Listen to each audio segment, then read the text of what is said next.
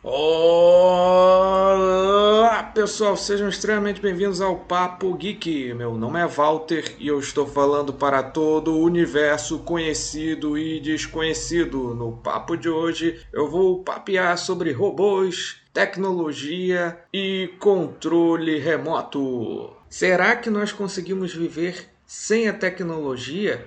Será que um dia a tecnologia vai ser tão avançada como a que nós vemos em desenhos animados, filmes e séries de TV? Será que um dia uma máquina vai conseguir pensar, sonhar e até mesmo amar? Eu não faço a menor ideia e não estou aqui para isso. Eu só quero falar sobre controle remoto. Então vamos lá. Isso mesmo, estou falando do controle remoto da televisão. Mas um pouco antes da criação do controle remoto, a gente tinha que levantar nossas nádegas do sofá e até a televisão, trocar de canal, aumentar o volume, abaixar o volume. É, dependendo do tamanho da sala, fazia um belo exercício.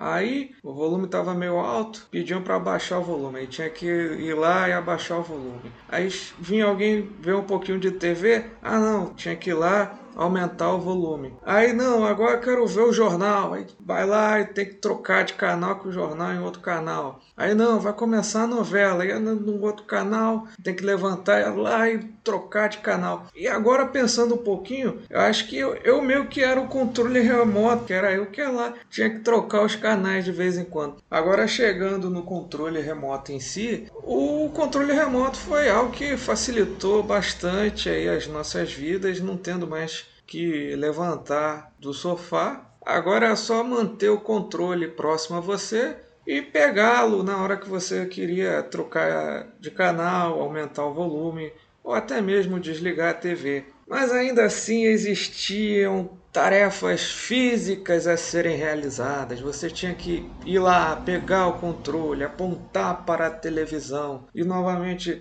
deixá-lo ali próximo a você. E muitas vezes você tinha que fazer este movimento várias vezes, porque a gente muda bastante de canal, abaixa volume, aumenta o volume e por aí vai. Hoje nós já possuímos uma evolução a isso, né? Existem os comandos de voz. Eu mesmo, por exemplo, eu tenho o Google Nest, o Chromecast. A televisão eu fiz um vídeo até no canal do Iniciativa Geek, eu tenho um canal no YouTube. E basicamente, se eu quero ver alguma coisa na Netflix ou no Disney Plus, é só dar o comando pro Google Nest, por exemplo. Ah, eu quero ver a turma do Pateta. Aí vai iniciar ali na TV através do Chromecast no Disney Plus. Ah, eu quero ver Stranger Things. Vai começar ali na televisão o, a série da Netflix. Então é, de certa forma, a evolução do controle remoto. Mas realmente eu acho que isso aí é uma parada muito doida. Eu que pude ter a experiência né, de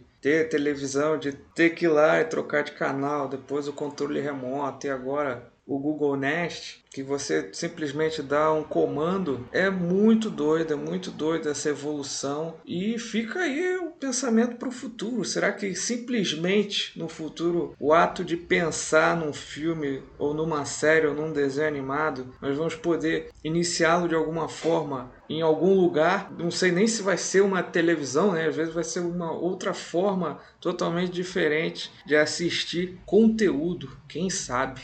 Agora vamos falar um pouquinho de videogame. Eu não sou um gamer, mas desde criança eu gosto muito de jogos e de explorar este universo. Mais do que isso, ver a evolução dos videogames. Então eu fico pensando um pouco, né, quais vão ser os próximos grandes saltos da indústria dos games que eu sei que tem toda aquela coisa da qualidade de imagem, jogabilidade, enredo, história, mas eu fico pensando qual vai ser o salto gigantesco que essa indústria vai nos trazer um dia. Que vai rolar, vai ter um, um, uma parada aí ainda que vai surpreender muita gente, acredito eu. Eu penso que pode ser talvez o dia em que nós vamos jogar games em que o nível de imersão vai ser tão grande que você vai ficar em dúvida se você está interagindo com personagens programados ou se existe uma inteligência ali que eles estão realmente interagindo com você de uma forma extremamente orgânica. E eu estou tentando pensar além do filme Jogador Número 1, que aliás é um filme muito divertido, se você ainda não viu, veja. As pessoas no filme entram num universo gamer onde